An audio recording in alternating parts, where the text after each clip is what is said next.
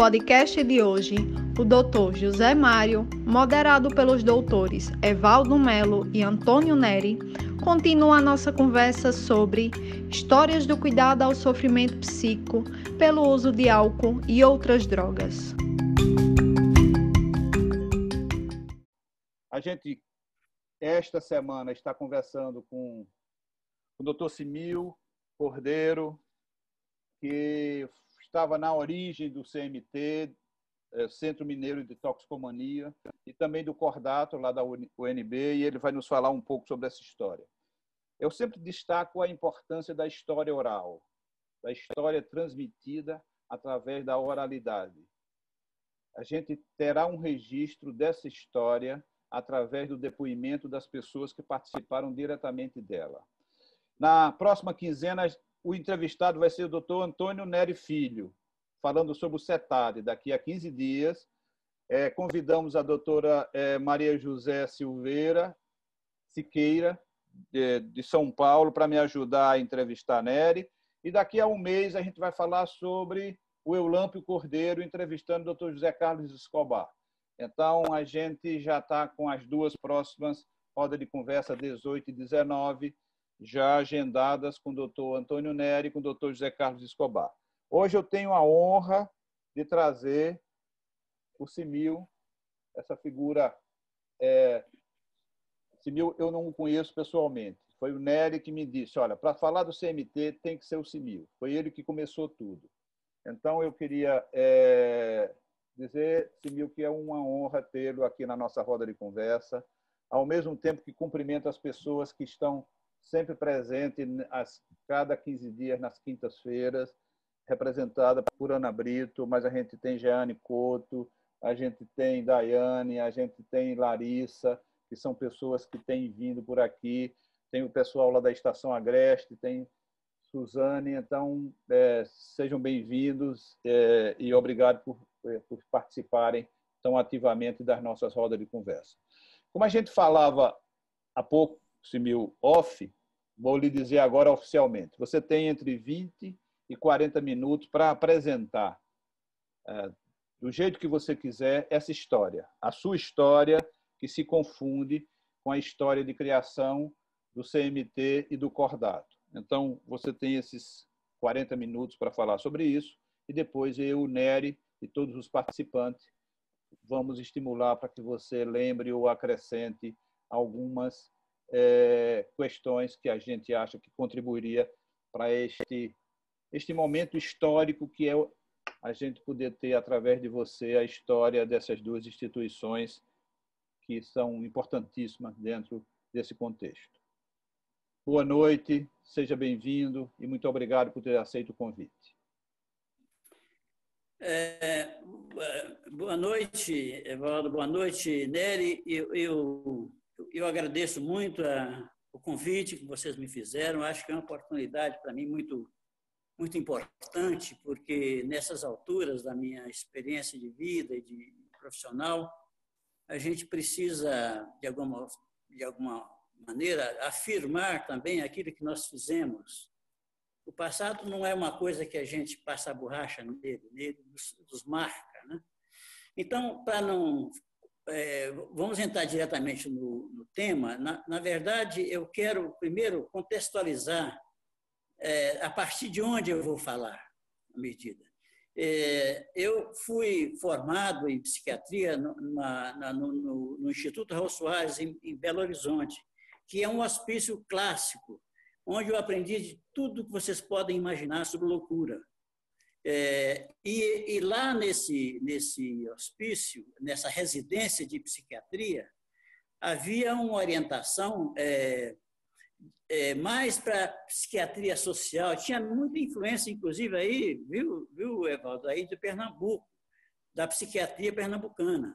Sim. É, é, que era uma espécie de, de, de, de abordagem da, da, da psiquiatria social nós éramos bons clínicos, porque lá tinha muito doido clássico, que nos ensinou muita coisa. Aliás, é a psicose que nos ensina, não, é, não somos nós que, que, que, ensinamos a psicose, é o contrário.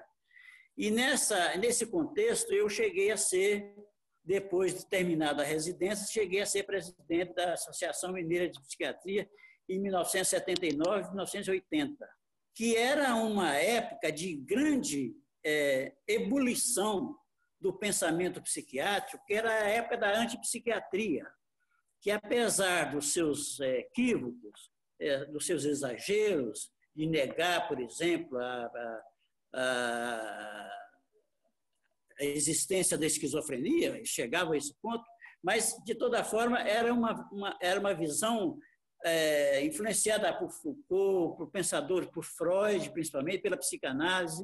Então, é, esse contexto em que eu me formei é que, que gerou, de alguma maneira, toda essa, essa direção que foi, é, que foi que aconteceu na minha vida. Eu não diria por acaso, porque o acaso não existe. Na verdade, foi escolhas que eu fiz na época em função da, da minha formação da época. Então, é, nessa época, nós, é, é, nós é, combatíamos justamente o modelo hospitalocêntrico dos hospícios. só para adiantar, para, isso resultou pra, pra, na, na lei de 2001 do, do Paulo Delgado sobre a questão da, da, da, da proibição de construção de novos hospícios no Brasil. Isso foi resultado do movimento que nós chamamos é, é, da, da, movimento é, da, da, da, da, reforma. Da revolução psiquiátrica, né? Quer dizer, do, do, do, do, que na verdade não é da psiquiatria. O que, se, o que se contestava na época era o modelo de atendimento de hospícios que é, em Minas Gerais tinha Barbacena que tinha 6 mil é, pessoas é, depositadas lá como coisas. Isso nos, nos indignava muito. E havia, na época, também toda uma cultura do eletrochoque, da, do, do, dos, dos, dos, dos, atendimentos invasivos, que nós, de alguma maneira, criticávamos. Fazíamos parte de uma, de uma geração de psiquiatras contestadores, nesse sentido, de críticos, eu diria, nem contestadores. Nós tínhamos uma visão crítica da psiquiatria, e a partir daí é que é, uma professora da, da, da, uma universidade, talvez de psicologia, não lembro mais, eu acho que da Fafiche, a Fafiche é a Faculdade de Filosofia, Ciências e Letras, onde eu me formei também, antes de fazer psiquiatria, me formei em letras, nessa faculdade. E ela convidou para ir a Belo Horizonte um psiquiatra que o Nery conheceu, é, que nós todos conhecemos, que se chama Claude Olivenstein. E é preciso, então, dizer que nessa época, nessa é, é, década, final da década de 70, início da década de 80, é, a, o discurso sobre a questão das toxicomanias, nem havia o nome toxicomania de forma consagrada, como nós, como nós insistimos em consagrar.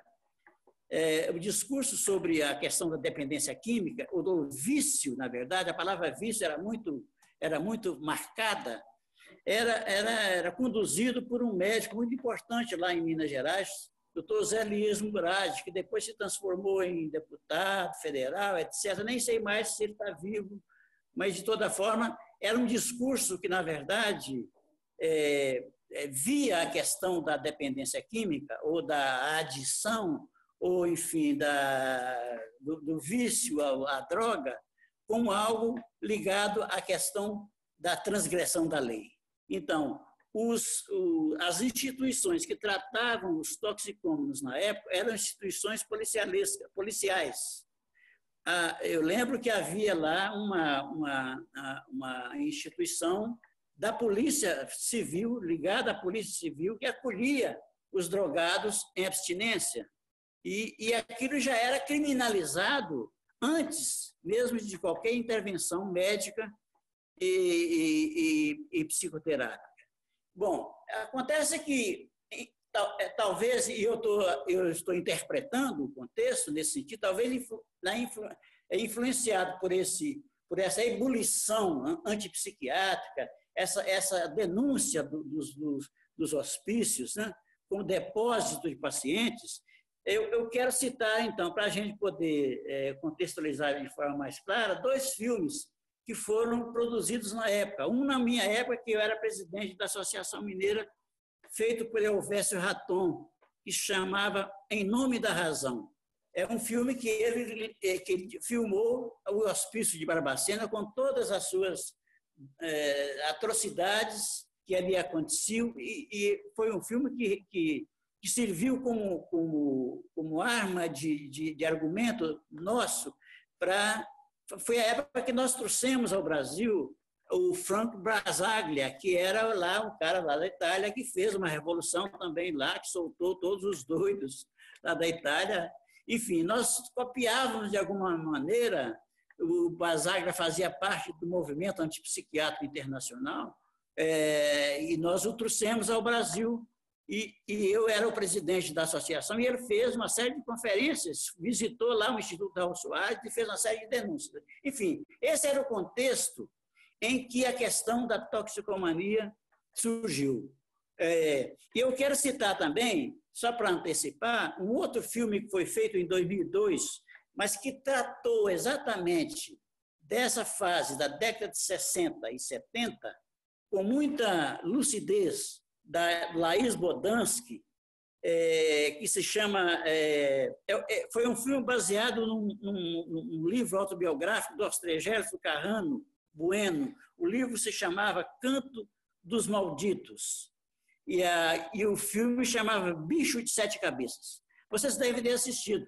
Todos nós assistimos esse filme, porque esse filme ele foi de uma, de uma virulência, de, de, uma, de, de um impacto muito grande dentro do, desse processo de ideias que, que, que germinava nesse, nesse contexto da época, da, da psiquiatria da época, ele denunciava exatamente através. É, é a história de um jovem que, que foi pego com, com um baseado de maconha, foi preso, foi preso, não, foi internado no hospital psiquiátrico e lá ele sofreu todas as, as intervenções que nós denunciávamos ele tomou eletrochoque, foi tratado como um doente mental, justamente porque usava maconha. Esse era o contexto da, da, do tratamento do, do, dos usuários de drogas da época. Evidentemente que não havia no Brasil ainda é, o crack de hoje, né? mas havia é, outras drogas muito virulentas. Né? Nós não tínhamos, felizmente, felizmente, a heroína, eu só conheci o trabalho com a heroína na França, quando eu fui fazer, é, a convite do Olivenstein, um estágio nesse Santo Carlos, que o Nério conhece, onde ele também trabalhou, e, e lá que eu conheci o que, que é verdadeiramente uma toxicomania. Quer dizer, a, a, o paradigma para mim, da mesma forma que quando eu falo de psicose para os meus alunos, eu falo da esquizofrenia. Para mim, ela é a psicose vera, a verdadeira psicose. Não tem dúvida nenhuma quando o sujeito está tá num processo psicótico esquizofrênico. Da mesma forma, é, a, a, gente poderia dizer que é a, a, a, dependência à heroína é, é, de uma devastação paradigmática. E isso, é, é, o, o, a experiência que eu tive em, na França, nesse hospital, me ensinou Exatamente. Mas antes disso, quer dizer, antes nós, nós, nós, nós então, é, essa professora convidou o Olivenstein para fazer uma conferência, então o, havia lá em, em, em, em, Belo Horizonte um, eu acho que na época nem sempre, não me lembro bem se o, o governador era era era era, era o Tancredo Neves eu só me lembro de que, da, da inauguração num hospital que tinha lá, que era o Hospital Geral, o Hospital Amélia Lins, que chama o hospital, eles inauguraram, então, talvez influenciado por todo esse movimento, por todas essas denúncias, que havia lá uma, uma digamos, uma, um apoio da imprensa local, de um jornalista, que, que, que denunciava exatamente, ele, ele aderiu ao movimento nosso. E isso, de alguma maneira, sensibilizou esse secretário de saúde, chamado Dario Tavares, para criar um centro que chamou de Centro de Reintegração Social. Esse, a própria palavra reintegração social já, já, já sinalizava que esses pacientes eram é, tidos como fora da sociedade. Eles tinham que ser reintegrados. Eles tinham que ser, e, essa, e essa foi a ideia da criação dessa equipe clínica, para a qual eu, como psiquiatra, já presidente da associação é, e depois é, psiquiatra da, de, de, do hospital da rede, da rede hospitalar do, da, de, de Minas Gerais, a FEMIG, eu fui convidado, então, para dirigir a equipe clínica, que foi criada por esse, por, é, por psicólogos, assistente social, eu como psiquiatra, é, é, enfim, é, enfermeiros, dentro de um hospital geral. Essa foi a, essa foi a, a, a digamos, a, a, matriz, digamos, daquilo que posteriormente se tornou o Centro Mineiro de Toxicomania. Nessa época tinha, é, é, paralelamente a esse processo de, de, de que eu estou descrevendo como contexto é, da psiquiatria da época, havia um movimento em, em, em, em, Belo Horizonte também da chegada da experiência da psicanálise lacaniana, onde havia já pessoas é, vindo, é, os argentinos vindo lá fazer seminários sobre Lacan, e eu até assisti alguns seminários, mas particularmente eu estou me referindo a isso porque duas pessoas importantes desse, desse do Centro Mineiro de Toxicomania é, participaram, é, aderiram à questão do lacanismo. É, do ponto de vista da, da, eles eram psiquiatras, um é o Antônio Benetti, que, é, foi meu, que era meu preceptor na residência, e, e, o, e o Gésio Santiago, que depois se tornou um cara importante dentro da Escola Brasileira de Psicanálise, fundada pelo, pelo Miller, posteriormente. De toda forma, esses dois profissionais estavam em instituições é, é, é, diferentes da minha. E eles, então, me pediram para convocá-los para trabalhar nessa equipe. Então, vieram eles, além de mim, é, veio, veio o Benetti, veio, veio o Gélio Santiago, posteriormente veio um outro psiquiatra chamado Fernando Gross, e nós, então, compusemos a equipe cada vez mais fortalecida, e aí nós nos vinculamos ao, ao Olivenstein. Porque, porque, na verdade, o Olivenstein trazia um discurso absolutamente revolucionário para a época. É, ele dizia, ele definia a toxicomania como um encontro de um sujeito com uma droga, com um produto, num momento sociocultural. Isto é, ele recortava a questão da toxicomania em três dimensões, em três parâmetros que eram estudados especificamente, seja estudando a psicofarmacologia das drogas que provocam dependência, seja estudando a constituição do sujeito, né, na sua, uh, que, que, que, o levava a aderir ou, a se comprometer com a dependência química, e seja lidando com a questão é, social, é, porque, na verdade, é, o, o Olivenstein trouxe para nós uma visão da toxicomania como um fenômeno de massa, nós não tínhamos ainda a noção, por causa desse discurso, digamos, médico restrito que o, que o Elis Murad é, veiculava, nós não tínhamos ainda noção é, desse aspecto é, social é, e, e, e, que, que, a, que, a, toxicomania é, tinha na época. Então, passamos a frequentar e a convidar o Olivenstein para várias conferências em Belo Horizonte e fizemos um vínculo muito forte com ele, a, a tal ponto de ele. Isso foi mais ou menos em 1983, é, 82 e 83, é, a, a, ponto de eu, eu, particularmente, ficar muito entusiasmado com a, com a. Ele tinha, na verdade, o Olivenstein, uma, uma experiência maravilhosa na França porque o, Centro Medical Marmottan, em Paris, era um centro, era um hospital que foi criado é, para acolher heroinômanos. E, o, o, o, o, Mitterrand, é que era o primeiro-ministro da França, e o, e o Olivenstein era muito ligado a ele. Essas coisas de instituição têm sempre ligação com o poder. Né? Então, o cara estimulou ao, a Olivenstein criar esse hospital. Então, o hospital, o Centro Marmotão, era um hospital onde o heroinômeno ia, ele criou um canal de acolhimento dos heroinômenos em abstinência. Eles não tinham lugar onde fazer abstinência, estavam nas ruas, feitos mendigos. Então, eles criaram esse centro e aí eles começaram a teorizar, evidentemente, sobre o, o, a, a, constituição de um sujeito que, que, que o leva a, a, a, a, depender de um produto químico, por exemplo. É evidente que a teoria do, do Olivenstein, é, do ponto de vista teórico, hoje nós sabemos, ele, ele, ele se baseou muito no, no primeiro Lacan, no Lacan do estágio do espelho.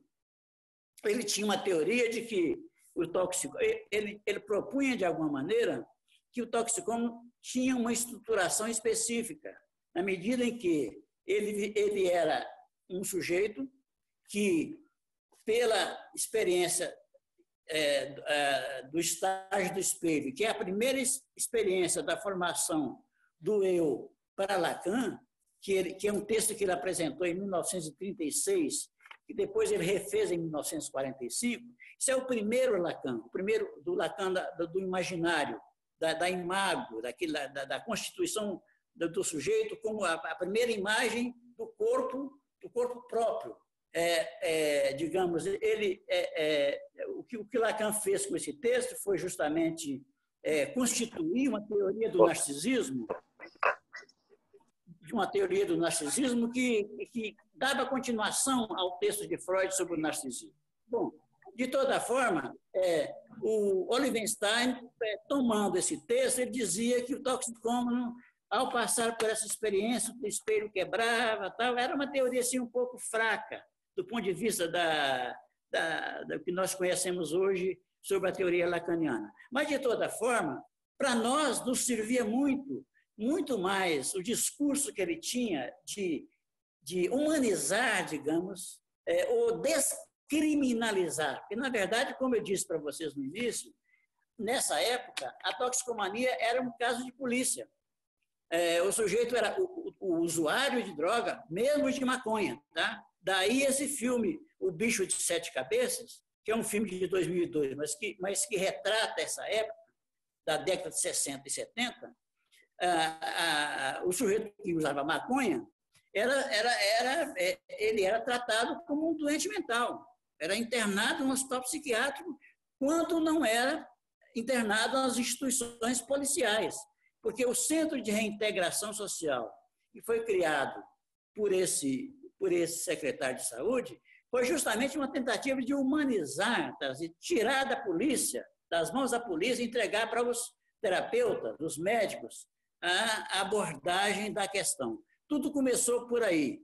Evidente que com a, com a vinda do Benetti, com a vinda do Jesus e com a teoria lacaniana é, se, se constituindo de forma mais forte, isso foi crescendo de forma tal que nós chegamos a alugar uma casa lá num bairro importante, lá de Belo Horizonte, uma casa grande, que estava, que estava ah, digamos, disponível, e instalamos lá a, a nossa equipe, porque o hospital não estava mais é, cabendo, porque tinha muita. Era o hospital geral, que tratava todo tipo de, de problema, e nós estávamos ali um pouco acuados com essa. E mesmo porque nós queríamos, nós queríamos é, é, já nessa época, nós queríamos já constituir uma especificidade para o atendimento desse, desse pessoal, desses jovens, que se drogavam Muitas vezes as mães levavam o filho, meu filho estava usando maconha. Isso já era um, um, desastre familiar e visto como, como uma tragédia familiar e nós precisávamos fazer alguma coisa. E o Olivenstein nos ajudou muito, porque ele tinha uma, ele tinha uma forma de discurso que nós consideramos revolucionária, e nesse sentido, eu acho que não só eu, como o, o Benetti, lá em Belo Horizonte, e, e o GES, e, e, a equipe que nós, é, que nós coordenávamos, é, é, insistimos no trabalho, insistimos em, em, em, em, dar uma especificidade à abordagem desse, desse problema. E, a, e aí criamos, junto à Fundação Hospitalar de Minas Gerais, o Centro Mineiro de Toxicomania. O Centro Mineiro de Toxicomania, hoje, a meu ver, é uma referência, me parece, o Mineiro pode até me, me, confirmar isso, porque ele, ele está na área até hoje, eu já me afastei há algum tempo, mas, de toda forma, tem essa história que não, que não, me, que não, me, não me deixa, e nem quero que ela me deixe. É, é, eu dizia que, bom, enfim, é, que, que, que, nós, que nós, buscávamos uma especificidade de, de, tratamento e queríamos uma teoria, percebe? Nós estávamos em busca de uma doutrina que, nós, que nos ensinasse a, a, a abordar essa questão e de forma menos, é, é, primeiro, desvencilhando isso da questão legal, dando a, César o que é de César, digamos, dando à lei o que é da lei, mas é, não criminalizando antecipadamente o usuário, principalmente de maconha, que na época era assim um, visto como um terror. Hoje nós sabemos que até ah, estão plantando maconha para, para efeitos medicinais. Vocês veem, nesses 40 anos houve uma evolução, suponho, né? Nessa, na, na, na, na, abordagem dessa questão. Mas na época não. Na época, nós vivíamos uma, não sei se era em função também do contexto político da época, nós estávamos em plena ditadura, mas isso não, não acredito que seja só isso. Eu acho que tem uma questão da toxicomania que ela é específica. Ela tem uma história. Nós sabemos que isso começou tudo lá na Europa, na época dos ópio, depois veio a morfina, depois veio a heroína, tem a cocaína, que o Freud participou dessa história, nós sabemos disso. Tem todo um capítulo da história de Freud ligado à questão da cocaína. Então, a toxicomania é uma, uma questão de grande importância clínica para todos, era, é uma questão para todos nós. E nós, de alguma maneira, estávamos buscando uma, uma forma de, de, de, de é, criar uma, uma, uma, uma, estratégia de abordagem disso. Então, eu fui, em função disso aí, eu, é, o Benet depois criamos, foi criado através é, da, da, do nosso movimento político na época, o Centro Mineiro de Toxicomania, o Benet parece que foi o primeiro diretor, o Jesus foi o primeiro diretor clínico, e eu fui para a França, em 1985, onde eu fiquei lá quase um ano. E, e foi onde conheci o Nery o Nery e o, e o Richard Boucher. Tá? O Richard Boucher também tem, uma, uma, uma, uma, tem um papel importante nessa história, porque é, em, função da, em, em função dessa, de, do contexto meu lá em, quando eu voltei da França, estive na França quase um ano, quando eu voltei com toda aquela com todo aquele ânimo, eu lembro até que o primeiro lugar que eu vim quando eu voltei da França foi na Bahia junto com o Nério. O Nério já tinha aí o CETAD, já estava trabalhando há muito tempo nisso. Né? Nós, nós, nós só, só não tínhamos nos encontrado ainda, formado é, é, esse intercâmbio entre nós. Mas é, o, o, o, Centro Medical de, de é que nos, que nos fez é, convergir para lá todo o nosso, nosso, o nosso ponto de vista com relação a abordagem disso aí. Então, a, a, a, quando eu voltei da, da França, eu, eu fiquei um pouco é, fora de lugar ali, fiquei meio incomodado, então eu resolvi vir para Brasília através de um amigo meu que era, que era funcionário aqui, da, que era uh, assessor do Rafael de Almeida Magalhães, que era o ministro da, da, da, da Previdência Social aqui em Brasília. E eu vim então para cá, é, requisitado por esse, por esse, por esse ministro, através do meu amigo, que era deputado, depois se tornou deputado federal, mas também por convite do Richard, porque ele me conheceu em, em Paris e nós ficamos amigos, digamos. E ele então é, e eu já estava investido nisso há, muito, há, há quase cinco ou seis anos, não sei mais. Então, já, já estava é, comprometido com todas as ideias de Olivenstein, que eram, na verdade, eram ideias que mudaram o discurso sobre toxicomania no Brasil. Eu disse isso para o Nery, em off, dizendo, Nery, eu acho que nós somos responsáveis pela mudança, nessa época, de um discurso sobre a toxicomania no Brasil. E eu acho que isso tem sentido se você também é, é, ligar isso à questão da reforma psiquiátrica. Porque a, a, lei, a lei do Paulo Delgado foi de 2001, né? e a lei Paulo Delgado foi o resultado de todo esse movimento psiquiátrico. Então, de, de um lado, havia toda uma denúncia de uma certa comercialização, mercantilização da doença mental, né? de, uma, de uma psiquiatrização do social da época, todo, todo esse discurso é, antipsiquiátrico, entre aspas, aí, porque eu não concordava muito com as teses antipsiquiátricas do ponto de vista clínico, mas do ponto de vista social, sim.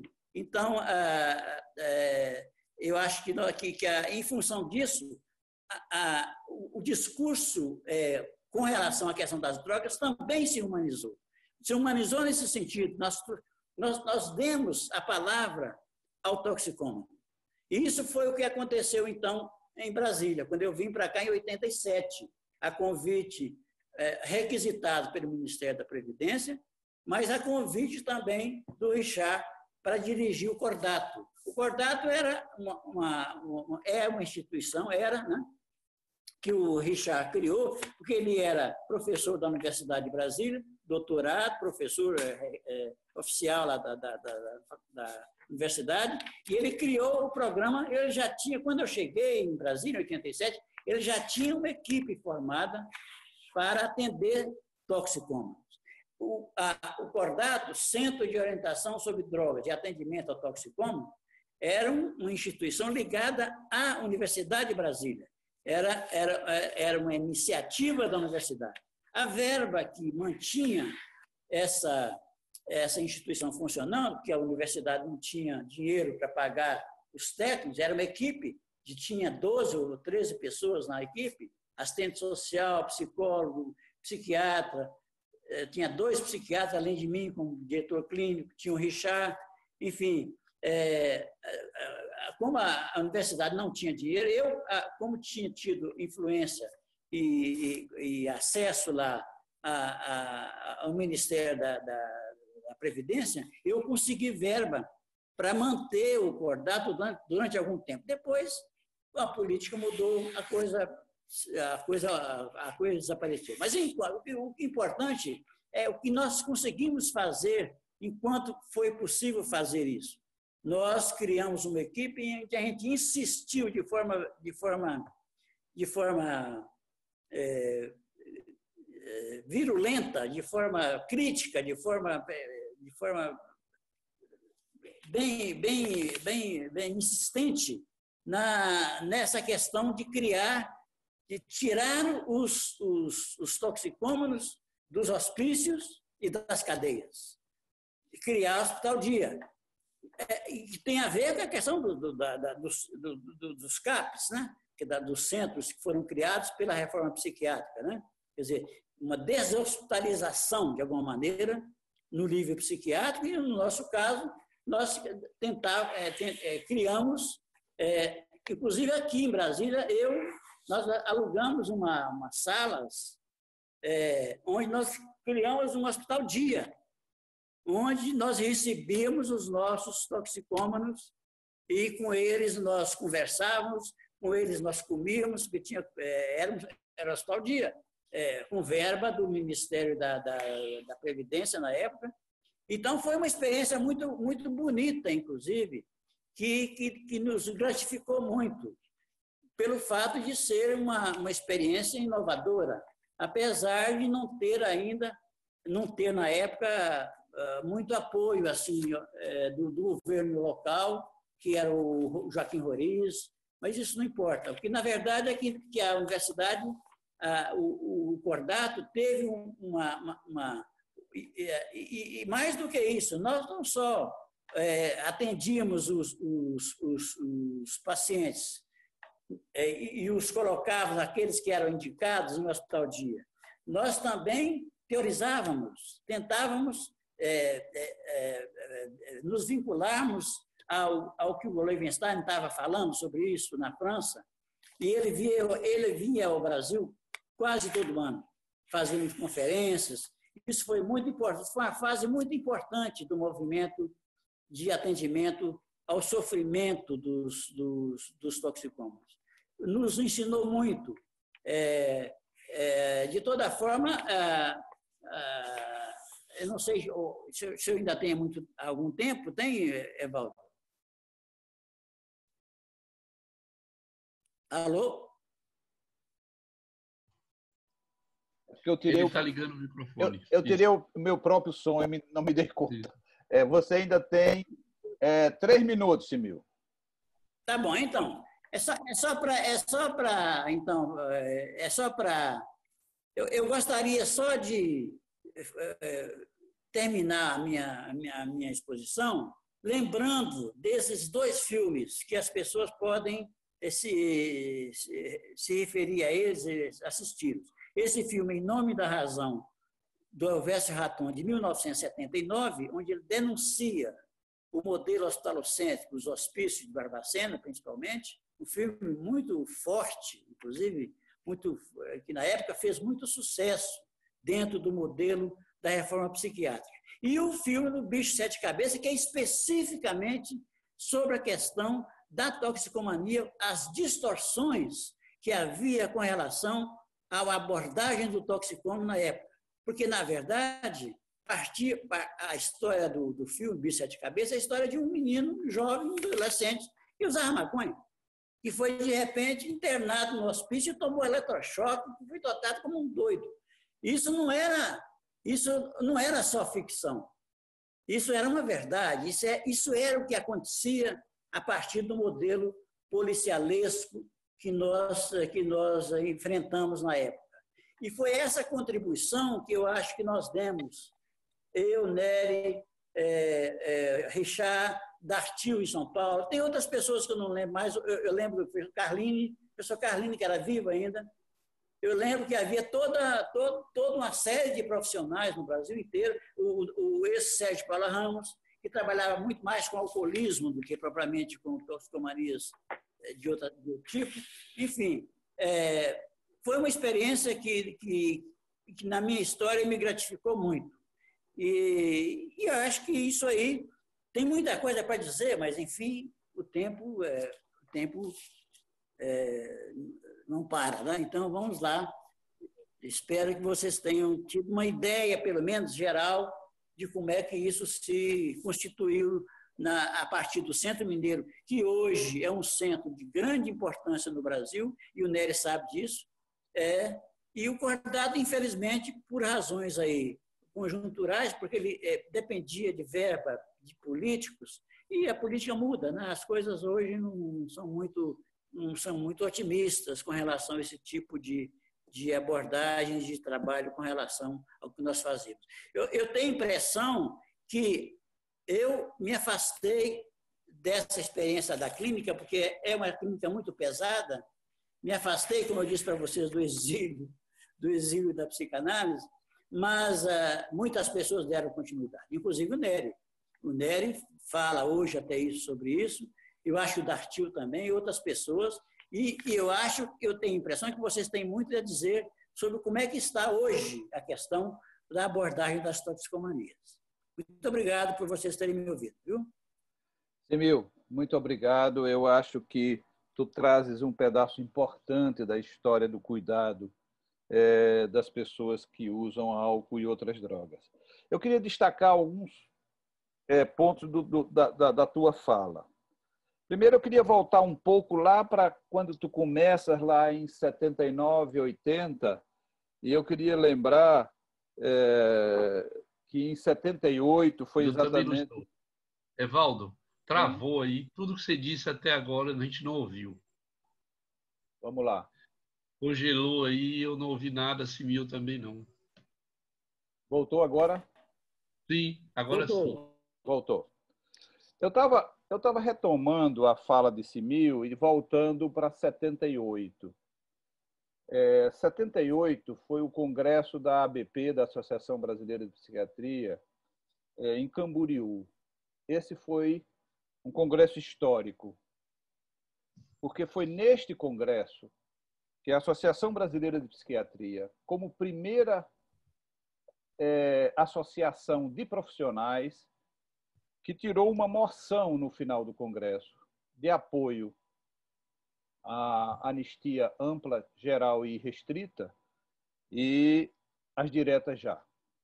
É encabeçada pelo doutor Luiz Cerqueira, e eu tenho essa imagem muito clara daquele velhinho de cabelos brancos, ele devia possivelmente ter a nossa idade, né?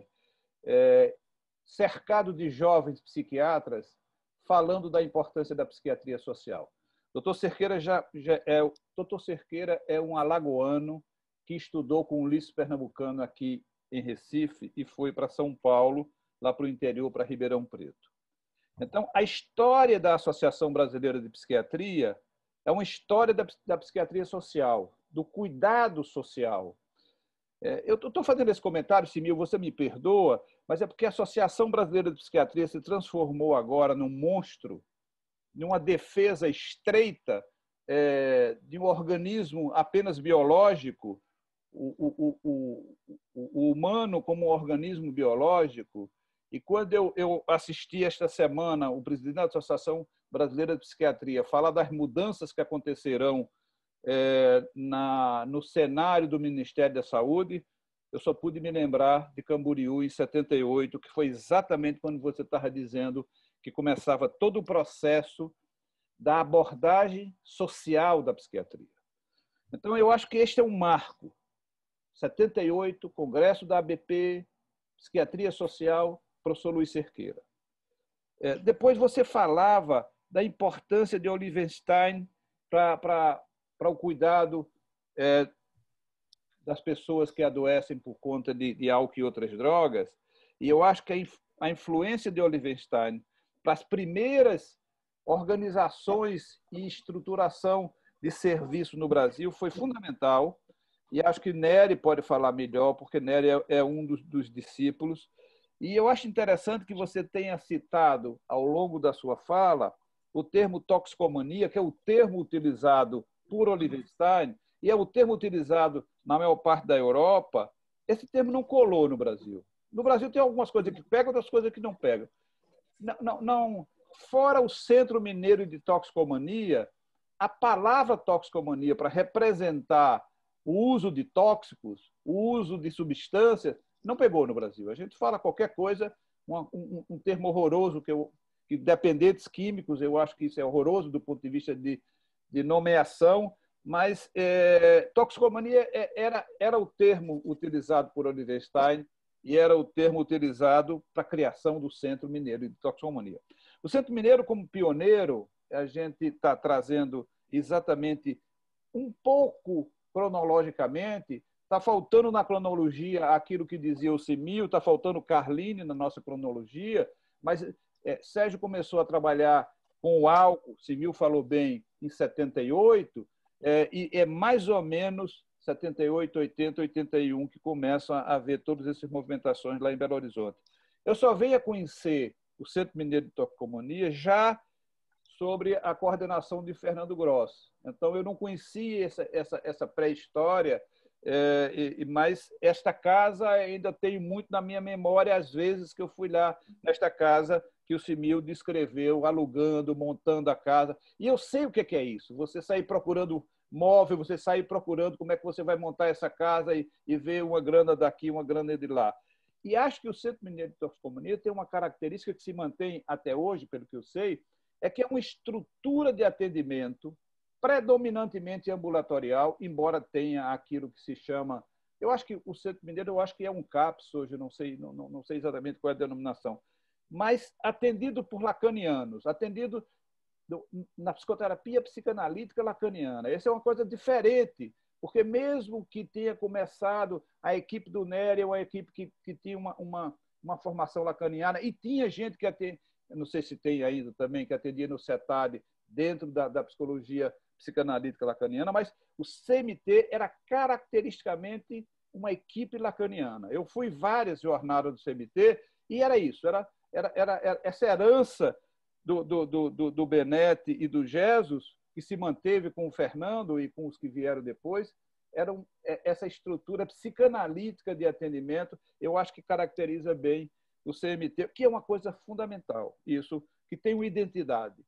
É, dentro desse, de, desse processo que você viveu, Simil, e eu acho ótimo, porque a história, você foi acompanhando a história, depois vem o Cordato, depois vem é, a sua capacidade de se juntar ao Boucher, que foi uma figura importantíssima no cenário do, de, de, desta história que nós estamos falando, eu acho que você traz um pouco, porque você fica indo e voltando. Né? A história é assim.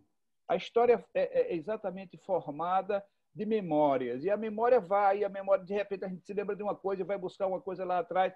Isso enriqueceu muito a sua fala quando você traz a história do bicho de sete cabeças, quando você fala. Só que as coisas não mudaram tanto quanto nós gostaríamos.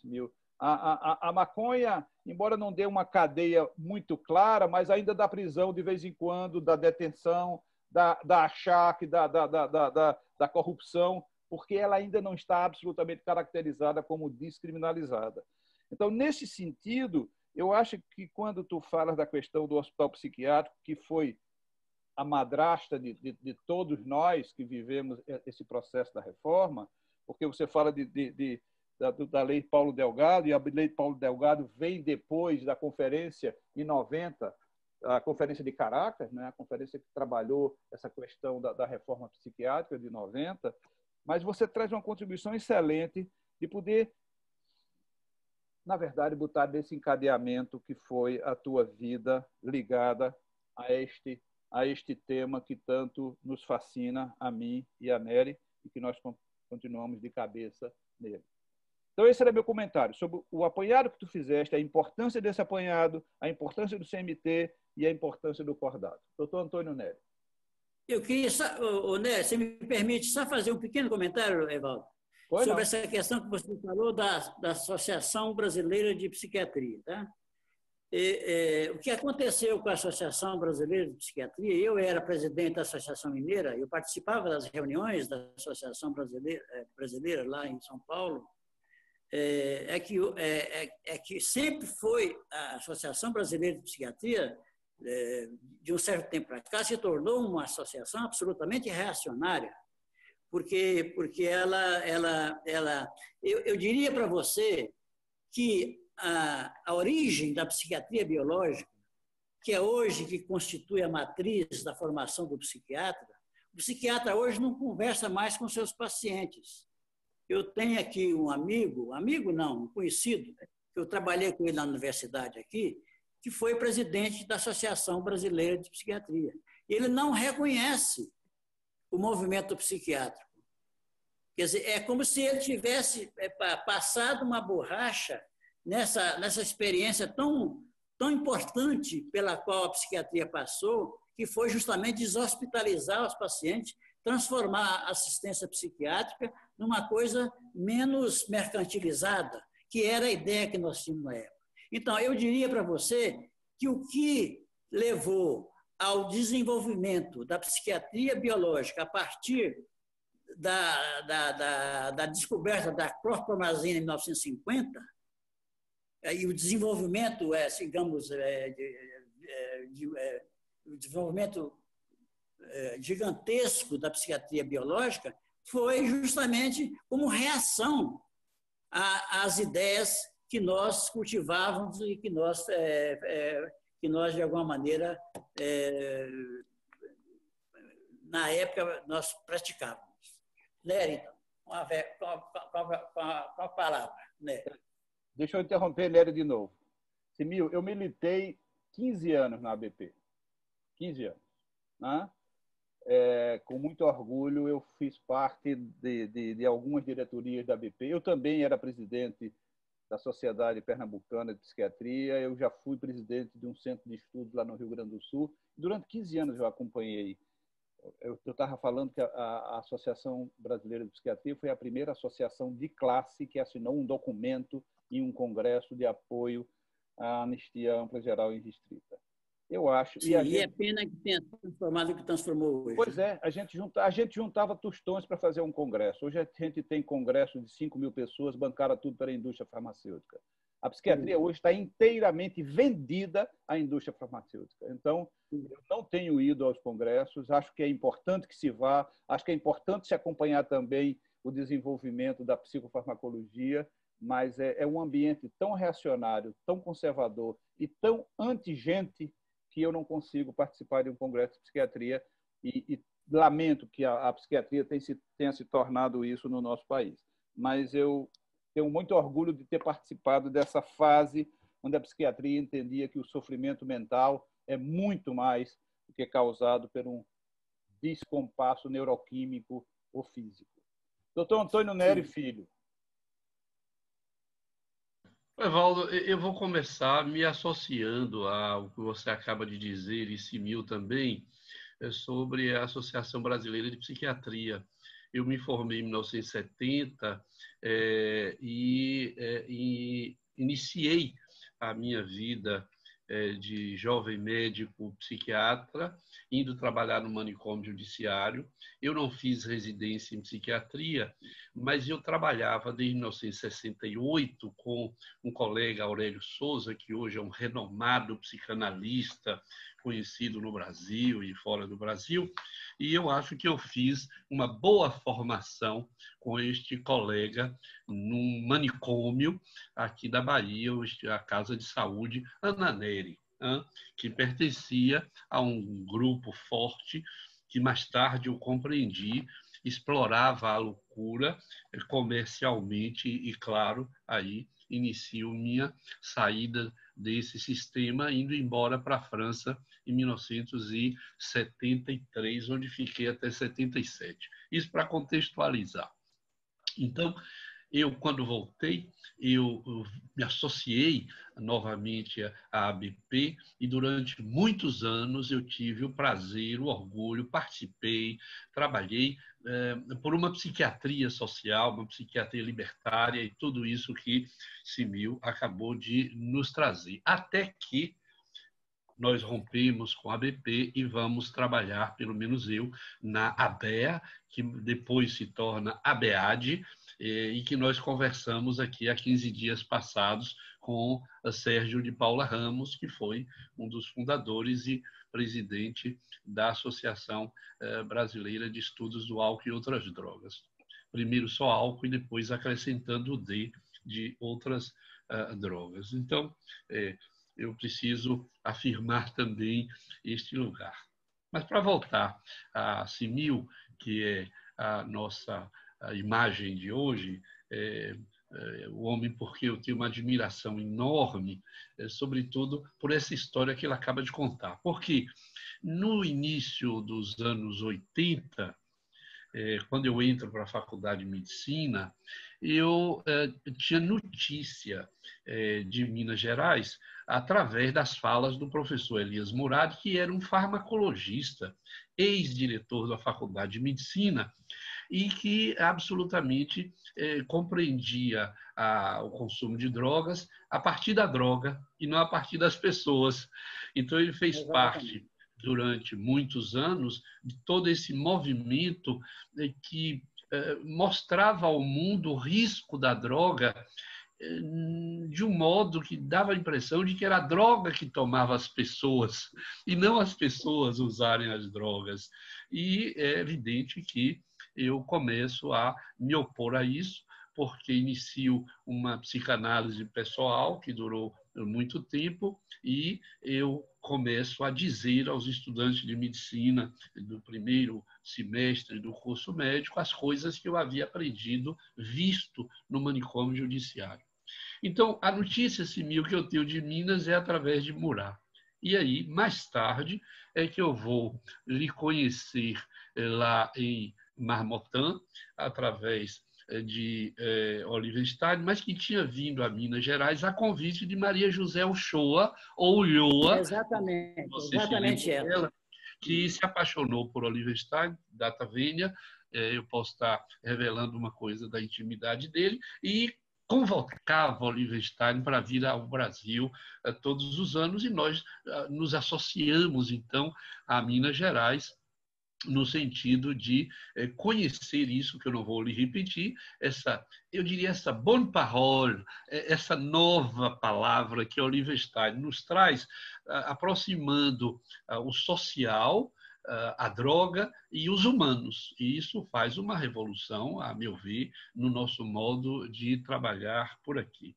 Agora, é, a questão de Minas que eu queria que você pudesse retomar é que com a sua saída mais tarde, em que pese a presença eh, de Benete e de Jesus, é, mais tarde, outras pessoas tomam a direção do CMT, como, por exemplo, Raquel Pinheiro, que durante anos dirigiu o CMT, outras assistentes sociais e psicólogos ocuparam a direção, de tal modo que eu considero que o CMT e nisso eu me inspirei também, sempre transitou entre uma psiquiatria social, uma psicanálise que não se impunha como única direção no CMT, e, evidente, eh, tudo que era da ordem é, do social visto a partir do sofrimento humano. Então, eu acho que isso dá essa característica, e eu queria lhe perguntar se você concorda comigo, de que isso dá ao CMT uma característica muito particular e que, quando eu conversar com o Evaldo daqui a 15 dias, direi eh, que é muito parecido eu digo sempre que o CMT e o CETAD têm afinidades fraternas, muito próximas, tanto de pessoas quanto de doutrina. Por quê? Porque envolve topologicamente, num determinado momento, a psicanálise se impunha, nesse mesmo momento, a psiquiatria, uma boa psiquiatria, se fazia presente, e um social ah, também, topologicamente. Então, eu lhe perguntaria isso. Você concorda que Minas nunca foi nem muito psiquiatria, nem muito psicanálise, nem muito social? Que foi as três coisas sempre? É, essa é uma questão. A outra seria o seguinte: você vem para Brasília e, como Richard era psicanalista, psicólogo, formado de origem alemã, é, a língua materna era o alemão, é, Richard é, cria dentro da universidade, mas sem apoio financeiro da universidade e sem apoio financeiro, eu diria, sólido das outras instâncias governamentais. Você se lembra da presidente do conselho, Rosilda, da professora, que quando decide tirar o apoio ao Cordato, o Cordato não tem mais recursos para pagar. Então, eu queria lhe colocar isso para lhe perguntar é, o seguinte: é, em que momento você decide mais adiante é, com Richard se separar desta clínica, eu diria no sentido estrito, porque no sentido lato eu acho que você continua atendendo pessoas usuárias de drogas, mas por que razão? Isso é uma curiosidade que eu sempre tive, é por que razão você resolve é, romper com este, se separar, se afastar deste lugar onde nós todos lhe reconhecíamos pelo Brasil. Não havia congresso em Salvador que nós não lhe incluíssemos como um dos conferencistas ou numa mesa redonda e depois a gente, você se afasta e durante anos nós não podemos ter você conosco falando eh, das toxicomanias é como falava antes. Então, minhas considerações e essas duas questões para você me dizer se você achar conveniente. Sim, eu quero falar primeiro sobre, sobre o CMT. Eu concordo com você. Na verdade, quando eu falo da, da questão da, da psicanálise, e eu falo disso com, digamos, me autorizando a falar, porque eu eu trabalho com psicanálise também há 30 anos, né? então estudo, estou sabendo, estou falando até certo ponto. É, a psicanálise não tem, digamos, é, não tem a pretensão de, de se constituir num modelo específico de abordagem das toxicomanias. Mas o que eu quero dizer é que, historicamente, ela teve uma, uma grande importância na época, através do Benete e do GES, principalmente, de, de, de configurar, de consistir, de consistir a equipe, de ligar a equipe num, num, numa, numa, lógica de funcionamento que foi benéfica para a instituição na época. Evidente que eu fui convidado há algum tempo atrás, não lembro mais quanto tempo, do, do aniversário, talvez, de 20 anos do, do CMT. Eles me convidaram. Eu fui lá e eu lembro que até o Murage estava lá na, na plateia e tal. Então, é, concordo com você que é, a, a, a, abordagem, se a gente pode sintetizar, a gente pode é, sintetizar em poucas palavras, em que, que consiste, na verdade, a, a, abordagem do CMT com relação às toxicomanias, é justamente essa questão da, da fala, daquilo que foi dado ao toxicômano, tirar isso daquilo que você falou, do, da, do, do lugar da droga, né? É, e colocar no sujeito. Quer dizer, não que eles fizessem psicanálise de toxicômanos, nós sabemos que isso não é assim. É outra coisa, é, é, nós não vamos entrar na, na teoria clínica da psicanálise do toxicômano, que é uma coisa muito complicada. Nós sabemos que todo toxicômano é, tem, tem, perfis diferentes de estruturação que, que, que não são é, é, compatíveis com, com uma, cura, uma cura tipo de psicanálise. Mas, de toda forma, do ponto de vista da, do, do, digamos, do desdobramento, depois que eu saí de lá, que eu vim para Brasília, o desdobramento lá se deu, a, psicanálise deu, deu uma consistência de, de, de forte para o, o início do trabalho deles, e depois eles nunca deixaram de ser, porque, é, veja bem, eu falei no início que a minha formação foi numa, numa instituição, num hospício famoso lá, que é o Instituto Rosário, que, tra que trabalhava com psiquiatria social. Nós todos fomos formados na mentalidade da psiquiatria social. Nós fomos, nós fomos treinados para pensar a doença mental como algo ligado ao, ao, à questão social. Ao, a, não é à toa que nós denunciávamos sempre a questão da medicalização da dor, né, através da, das drogas listas. Nós, nós denunciávamos como é que se fala tanto de maconha se se dá de azepam aos quilos para os pacientes nos ambulatórios de psiquiatria. Essa é uma denúncia que a gente fazia, para dar um exemplo.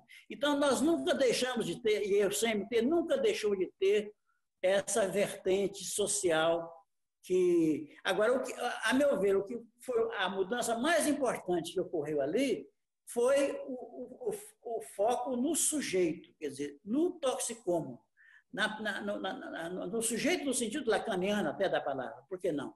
É, de, de escutar o, da palavra toxicômano e, a partir daí, estabelecer possíveis estratégias de cura, de cura e de acompanhamento desses pacientes.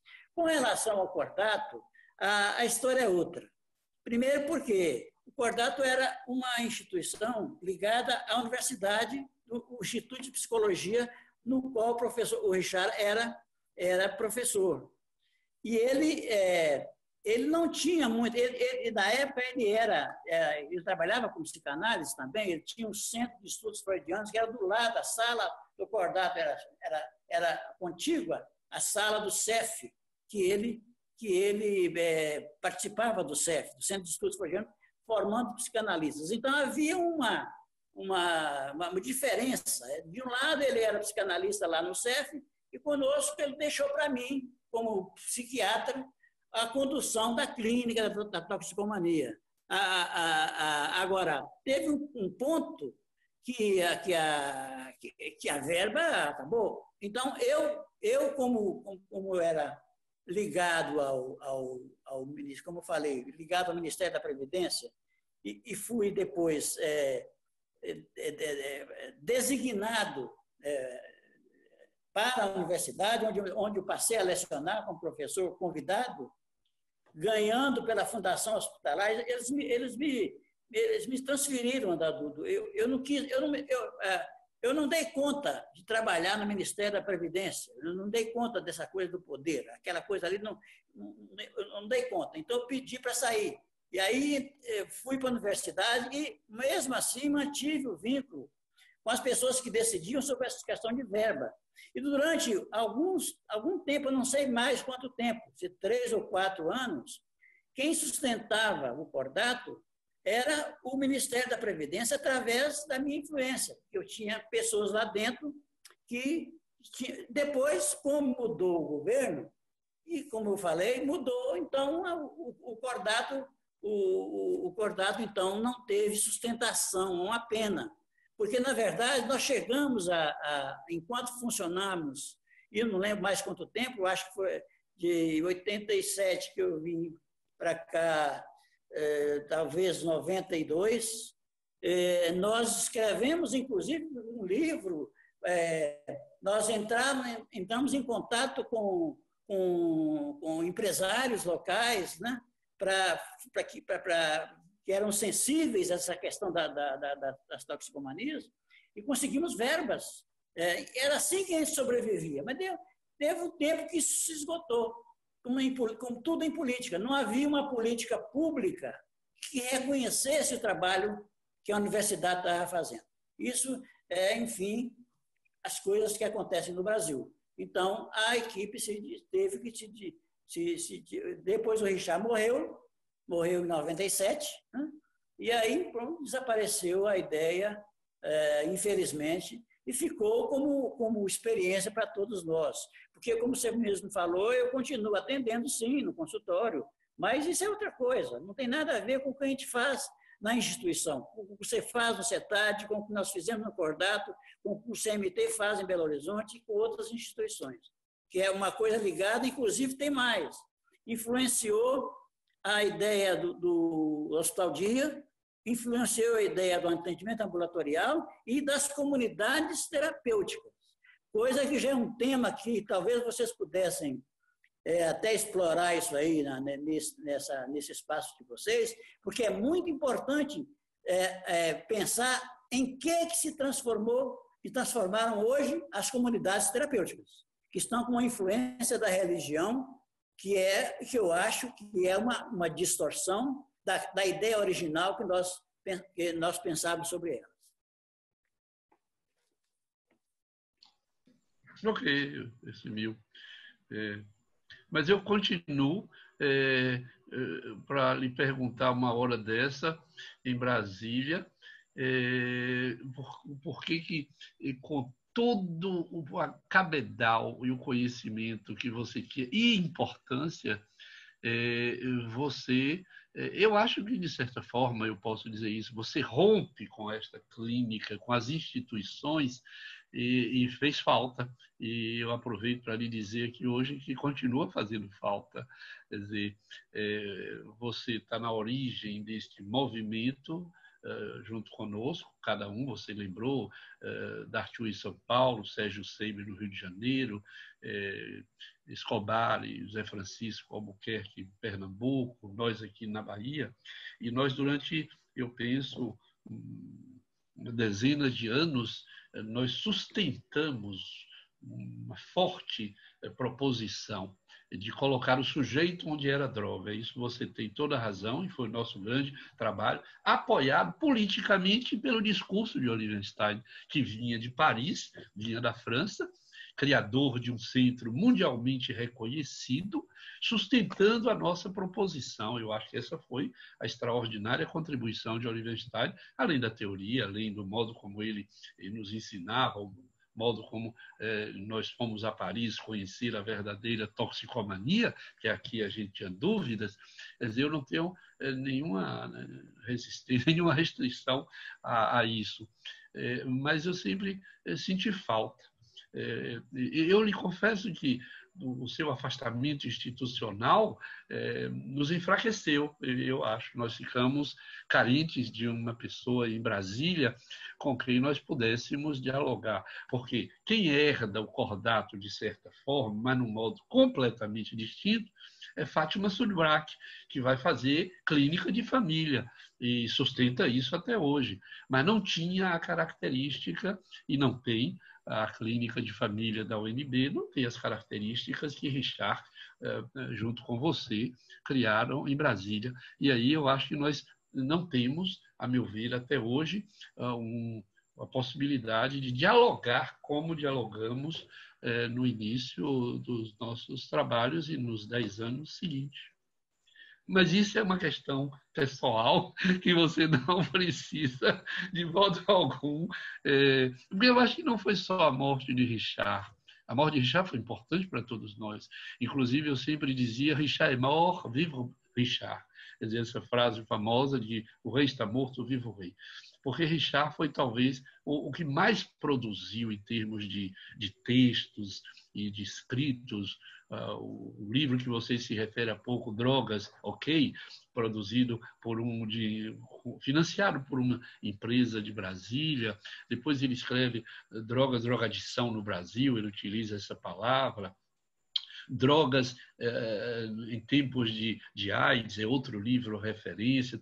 Eh, é evidente, vocês fizeram o primeiro curso à distância, eu me lembro, eh, de uma importância extraordinária, mas a morte de Richard não é o fim do cordato, o cordato acaba antes, e, Richard e você eram os representantes desta, eram as pessoas com quem nós dialogávamos em Brasília, e depois não dialogamos mais porque você toma outra direção e vai, como diz você, se asilar na psicanálise.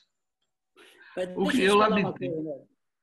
Se é possível ainda te dar uma, uma, uma, pequena resposta sobre isso aí. Na verdade, eu fiquei. É, a, a, o cordato ele, ele, ele desapareceu, digamos, em função da, da inapetência do, do poder público de de, de, de, de, digamos, eh, municiar essas, essas iniciativas. Eu fiquei muito desencantado com isso, é, com, quando nós perdemos, a, a, perdemos o convênio com, o Ministério, não tínhamos dinheiro para pagar a equipe, e, e, a equipe era muito boa. O pessoal que trabalhava era, era bem azeitado, nós tínhamos um, um, um fôlego esse livro que você se referiu foi escrito por todos nós, cada um escreveu um capítulo, não sei se você se lembra. É, cada, cada, cada membro da equipe escreveu um capítulo, esse é, financiado pelo Grupo OK. Me lembro e, a, bem.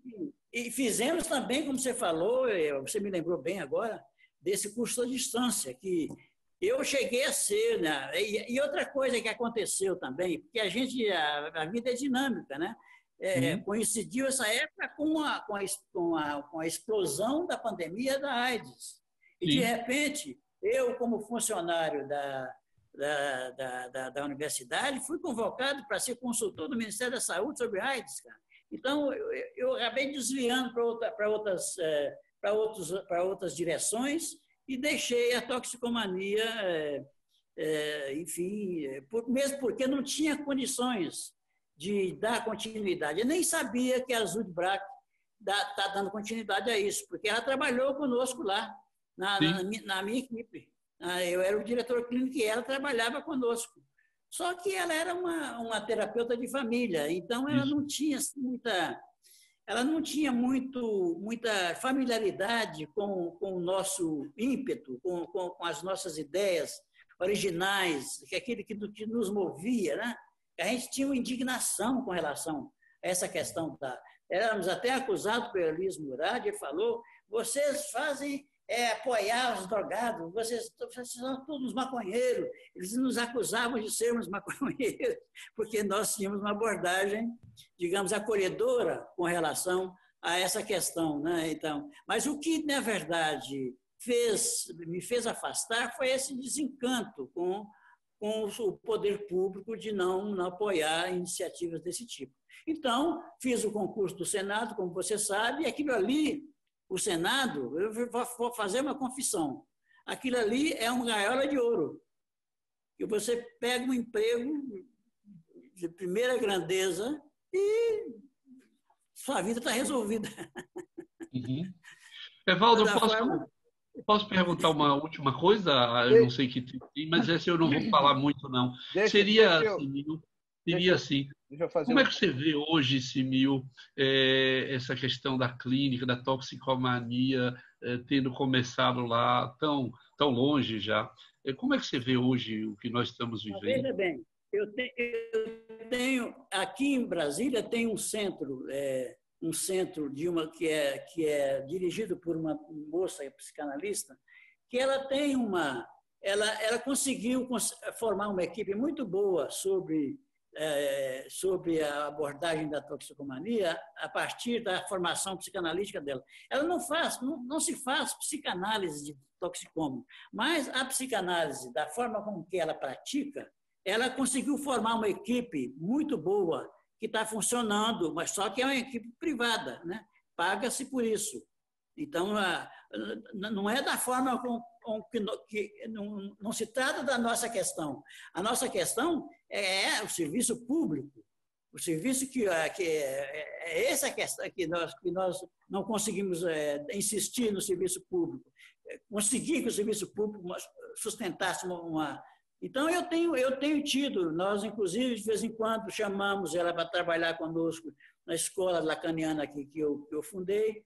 Então, a gente, a gente eh, dialoga sobre essa questão. Eu escrevi alguns textos sobre o tratamento do toxicômano, que está em alguns livros, é, tem referências minhas por aí, é, sem falar desses livros do Cordato que nós escrevemos. Então, eu, eu, eu, eu, eu só deixei de atender aquilo que é, é o essencial. É, eu atendo no consultório, mas é outra coisa. Né? Quando o sujeito chega no consultório, ele já está devidamente preparado para algum tipo de terapia que, que a gente sabe que é necessário fazer essa preparação. E a instituição, como nós a concebemos é, no nível público, ela prepara o sujeito a partir da experiência da, da abstinência, do sofrimento, da falta, enfim, da toda essa, essa, esse drama que é a relação do sujeito com a droga, ela prepara o sujeito para, uma terapia de fala. A terapia de fala, qualquer que seja ela, é, e eu estou falando da psicanalítica, que é uma terapia de fala específica, é, ela, ela é, uma, ela é um, um momento de, de digamos, de chegada do, do, do toxicômano já numa abordagem mais mais conclusiva, digamos, que eu diria. Então, é, e outra coisa importante, Nery, que você vai concordar comigo, né? Eu acho que com relação à questão da abordagem da maconha, por exemplo, é um tema que nós precisamos retomar, né? Porque parece que não é a mesma coisa hoje, né? Parece que as coisas estão mais, é, digamos, é, socializadas, né? Os jovens hoje não têm a mesma a mesma, digamos, é, não, não, não, são tão, tão é, excluídos como na, na, há 40 anos atrás. A meu ver, eu acho que houve uma evolução. Eu acho que, de alguma maneira, a gente pode, é, digamos, é, digamos é, contabilizar isso como resultado do nosso trabalho que a gente fez esses anos todos e que vocês continuam fazendo, você, o Evaldo, outras pessoas. Eu, eu que, que me afastei. Mas, enfim, eu, eu reconheço que, a, que, que o trabalho continua. Pois é. Veja, eu vou é, também um pouco contextualizar, Nery, porque eu acho que é importante que quando a gente fale de todo o movimento que a gente acompanhou é, no processo da, da, da, da, mudança do olhar da droga para o sujeito, é, é, é esta, esta esta mudança se deu simultaneamente é, com a evolução do processo da reforma psiquiátrica. Então, a, o, empenho para não excluir, o empenho para não internar, o empenho para cuidar, cuidar Exatamente. e não excluir. As, as conferências de, de, de, de saúde mental, é, que excluíram o problema de álcool e outras drogas, a de 87 e a de 92, mas estava vendo todo o movimento da reforma psiquiátrica. Agora, eu queria instigar é, o que você estava falando, Nery. Veja, é, o Cordato, ele, é, quando trancaram a torneira, ele morreu de sede, morreu de fome porque não tinha como sobreviver. Você é um sobrevivente de um serviço da universidade, só que você colocou o serviço da universidade dentro de um espaço da prefeitura ou do Estado, não, não, não, não me lembro bem se o secretário do Estado. É. Então, você não dependeu só da universidade para sobreviver. À medida que o Cordato dependeu só da universidade para sobreviver, é, e aí eu acho que é um problema que a gente observa no Brasil inteiro, depender só da universidade, termina ficando um serviçozinho de uma pessoa, em geral mais, mais ambulatorial, é, de que você está dentro da saúde pública no sentido mesmo da rede, que a gente vai chegar um momento de falar da rede, em que a, a, a, o equipamento é apenas uma parte da rede e, e, e não um centro que irradia, é um pedaço da rede fazendo parte, compondo toda uma trama é, de, de, de, serviços. Você acha que o CETAD tem este destino que a gente vai discutir daqui a 15 dias, porque ele associou as duas coisas, a universidade com, com, com, com o, o, a prefeitura, o Estado, eu acho que é a prefeitura. Eu acho que você está antecipando nossa conversa daqui a 15 dias. Eu tenho que cuidar, porque senão a gente salta, né? E hoje eu acho que é, Simil é que é o, a, a nossa, nossa persona importante. Então, eu lhe diria que sim, é, mas não é tão simples. É, a concepção do CETAD foi acadêmica, falaremos disso daqui a 15 dias, mas eu compreendi e o CETAD nasce numa parceria com o governo do Estado. É do Estado, não é a prefeitura. Em seguida, nós incorporamos a prefeitura. prefeitura. Uhum. Em seguida, nós incorporamos no Estado a Secretaria de Justiça, a Secretaria de Educação. Então, é, como eu costumo dizer, é, nós tecemos uma teia que dava sustentação. Só para concluir, eu vou lhe dizer uma brincadeira. Quando o Estado queria é, complicar a vida do CETAD, eu dizia que pertencia à universidade. Quando a universidade queria complicar um pouco o nosso trabalho, eu dizia que ele pertencia ao governo da Bahia. Tanto que as pessoas me perguntavam, finalmente, o CETAD está vinculado a quem? Estado ou universidade? Aí eu ficava em silêncio. É evidente que eu não respondia, porque não valia a pena eu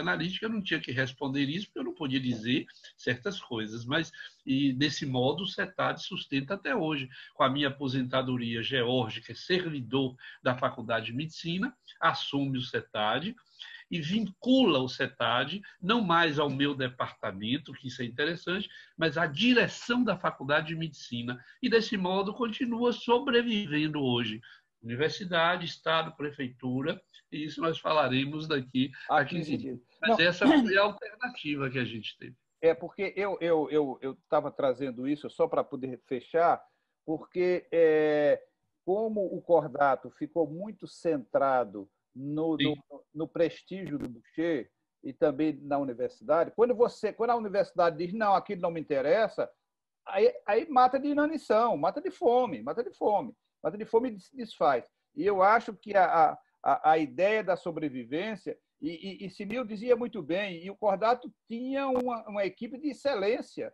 não era por falta de equipe, a equipe era de excelência, é, era a questão deste, deste jogo político que está sempre envolvido em todos os nossos serviços públicos. O jogo político está sempre envolvido. Então, Mas eu não sei Ô, Eval, desculpe, mas eu não sei se Simil vai querer dizer isso agora, é, mas eu achava que Richard era muito duro nas negociações.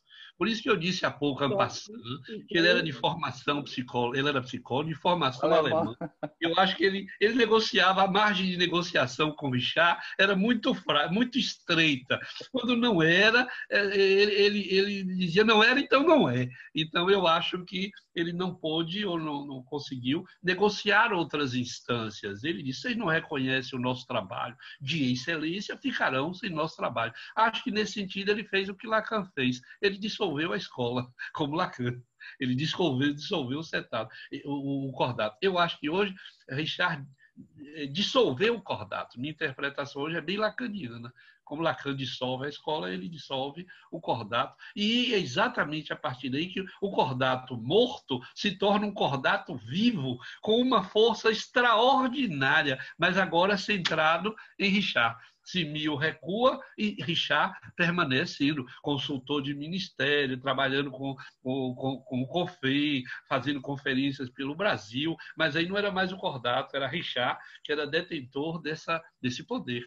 E ele disse isso, agora é comigo, não serei mais instituição. Então, eu acho que essa é um pouco da história, mas aí eu não sei se Simil concorda.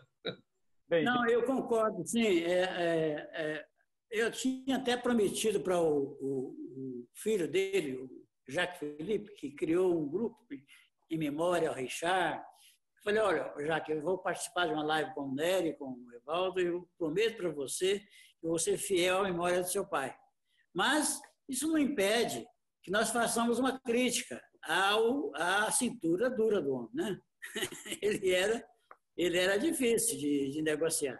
Então, a, mesmo porque se tratava, chegou a um certo ponto que a universidade, a universidade não tinha mais, é, digamos, o que fazer, o, o que, o, o que é, financiar.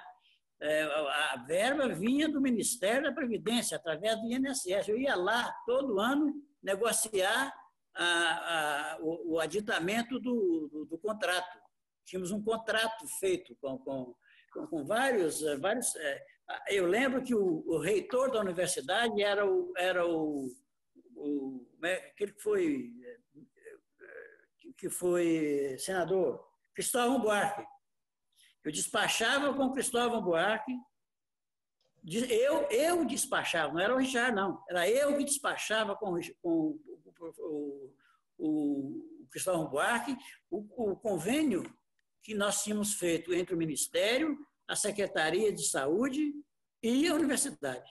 Então, foi, é, é, quando, quando o Ministério é, não quis mais, acabou, morreu, morreu aí, então não tinha mais aonde tirar dinheiro para pagar a equipe, que era uma equipe de grande, de grande importância. É, é, fizemos um bom trabalho de, de formação das pessoas, pessoal, tudo em cima dos casos, entendia bem do assunto, escrevemos livros, tentamos, fizemos é, é, ensino à distância, entendíamos do assunto, como o Nery falou, é, é, éramos especialistas na coisa. Mas, enfim, não fomos valorizados pelo poder público. A questão é essa. A, a questão sempre esbarra em serviço público nesse sentido. Eu acho que as ideias novas né, nem sempre são bem recebidas pelo poder público. Enfim. De toda forma, isso me desencantou um pouco. É, não foi a razão última de eu, de eu, me afastar, porque também a minha vida foi indo para outras direções. Eu, eu entrei no Senado com médico, depois fui trabalhar no consultório com. com e aí, então, eu acabei deixando, é, deixando de lado essa clínica, essa experiência, mas que, como, como eu estou vendo agora, falando para vocês, é mais viva do que nunca na minha história. Muito bem. Uhum. Veja, a minha provocação né, era exatamente para você poder falar um pouco disso, de que é, a, a, instituição precisa transcender a, ao homem e ao Criador. E isso é um processo importante que todas as instituições têm que atravessar. Esse processo é, do, do, do, do, se desvincular do, Criador. E aí, é, acho que você falou super bem. Neste sentido, é, eu queria, é, para finalizar, dizer que esta conversa foi uma conversa muito rica. Eu acho que a gente pôde falar é, de vários momentos difíceis da sociedade brasileira. Quando a gente fala do momento difícil que vive a ABP, eu tinha que trazer um momento em que a ABP nos orgulhava muito, pelo seu posicionamento, pela defesa do paciente, por estar ao lado exatamente da não exclusão. Né? E acho que este momento que a BP vive no, no, nos desagrada muito a forma como a BP vem sendo conduzida já há muito tempo, não é de agora. Não vamos, não vamos fazer justiça, isso não tem nada a ver com o governo Bolsonaro, nada a ver. O governo Bolsonaro apenas prestigiou, mas a ABP vem mudando a sua direção, saindo de uma psiquiatria social, saindo de uma psiquiatria inclusiva para uma psiquiatria medicamentosa já há muitos anos, há muitos anos, não é de agora. Mas, é, lamentavelmente, agora ela encontra um terreno fértil para poder aparecer mais. Então, a gente falou sobre isso, a gente falou também sobre a mudança o Simil trouxe a mudança do enfoque em relação ao usuário de drogas. Né? É, isso eu... é irreversível, viu, viu, viu, Evaldo? Isso é irreversível. Isso é uma conquista que ninguém vai tirar da, de nós e do, dos movimentos que ainda persistem hoje trabalhando nessa área. É. Essa mudança de foco da, da, droga para o sujeito. É, e quando tu estava trazendo que em um certo momento tu fosse ser consultor em relação à AIDS, eu diria, e terminava falando também do usuário de drogas, porque o usuário de drogas também Exatamente. Foi, foi, foi um dos protagonistas do processo também da humanização é, da assistência aos portadores do vírus. Né? A revolução que aconteceu em relação a, aos portadores do HIV no Brasil, que não tem similar no mundo inteiro. O Brasil continua sendo é, exemplo para todo todo mundo sobre a, a forma como tratou é, a questão da, da, da, da, AIDS e dos usuários de drogas e de, de, de, grupos sociais, a descaracterização da questão do grupo de risco. O Brasil viveu isso enfaticamente. É, então, eu queria novamente te agradecer. Acho que foi excelente a gente poder contar com você para contar a sua história. A sua história é a história da atenção é, ao usuário de álcool e outras drogas. E é isso que a gente está querendo registrar através dessa tradição oral do registro da palavra, que nós valorizamos tanto, eu e Nery. Quero agradecer, Nery, meu companheiro de, de bancada aqui, é, que nos ajuda tanto. E queria dizer que nosso amigo Nery aniversaria essa semana. Né? Ele, ah, amanhã, né? É, ele está fazendo 76 anos, ele está ali quietinho, mas é, são 76 anos de vida, são quase 40 anos de, de amizade que nós temos. Eu quero desejar, Nery, é, muito, muito, muitos anos de vida e de convivência. Parabéns, parabéns, Simil, prazer te conhecer. Deixa eu falar uma coisa, Evaldo, para eu, eu, quero, eu quero dizer para vocês, para você, para o Nery, eu fiquei muito feliz, eu estou muito feliz de ter sido convidado para conversar com vocês. É, primeiro, porque eu, eu constato com alegria que o que eu, aquilo que eu, em que eu contribuí é, deu frutos. A coisa continua. Vocês estão trabalhando, vocês continuam trabalhando e as coisas continuam sendo feitas para mudar essa essa mentalidade é, mentalidade retrógrada, muitas vezes, com que se lida com essa questão das drogas e do alcoolismo no Brasil. Então, eu, eu, eu agradeço a vocês dois, a, a, ao espaço que vocês me deram para falar sobre isso. Estou muito feliz de ter contribuído de alguma maneira com essa história que, que, que, que eu vivi e que, de alguma maneira, me marcou, me formou, digamos, e, e estamos aí, estamos é, à disposição de vocês para qualquer coisa aqui em Brasília, tá bom? Simil, um grande abraço.